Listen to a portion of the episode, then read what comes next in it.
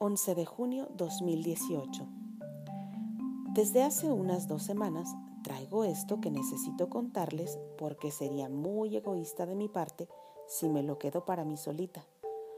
Hay algunos días que gracias al horario de verano, la posición del sol, la dirección en la que voy manejando, al volver de las clases vespertinas de mi hijo, regularmente me toca un semáforo en rojo y el astro rey queda a mis espaldas para alumbrar perfectamente el rostro de quienes vienen en dirección contraria.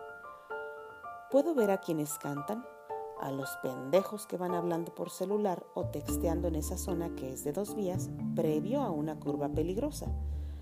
Veo las expresiones de quienes vuelven cansados del trabajo y puedo distinguir a quienes divagan en sus pensamientos mientras llevan las manos al volante.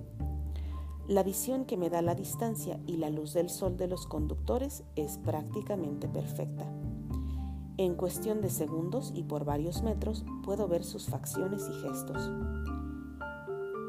Venía manejando acalorada una tarde de más de 30 grados, con la radio encendida en 95.3 solo música romántica, aunque con frecuencia reproducen el Noa Noa y No Basta, que no tienen una sola pizca de romanticismo además de tener de fondo el monólogo de mi pequeño de 5 años de edad, que muchas tardes parece interminable y mi cabeza solo escucha su bla bla bla sin sentido alguno.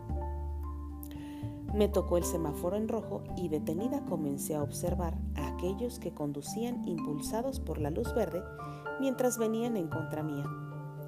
Algunos rostros serios, mujeres que cantaban y de repente, como en escena de película muy cursi, un coche que no recuerdo el color o el modelo daba vuelta para quedarme de frente a unos 15 metros.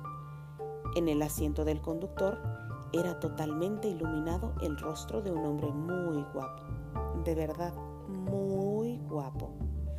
Venía solo, conduciendo a velocidad moderada.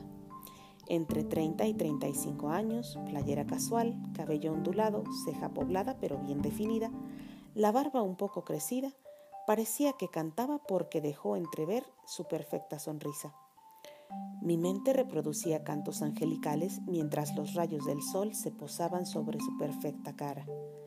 Oh, tiene buen lejos, pensé mientras seguía observándolo en su trayectoria que cada vez se hacía más cercana al punto donde yo estaba detenida.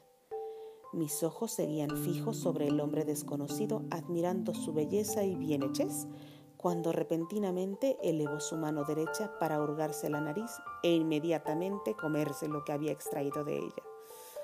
Se rompió el encanto y los cantos angelicales de mi mente se vieron reemplazados por mi guácala.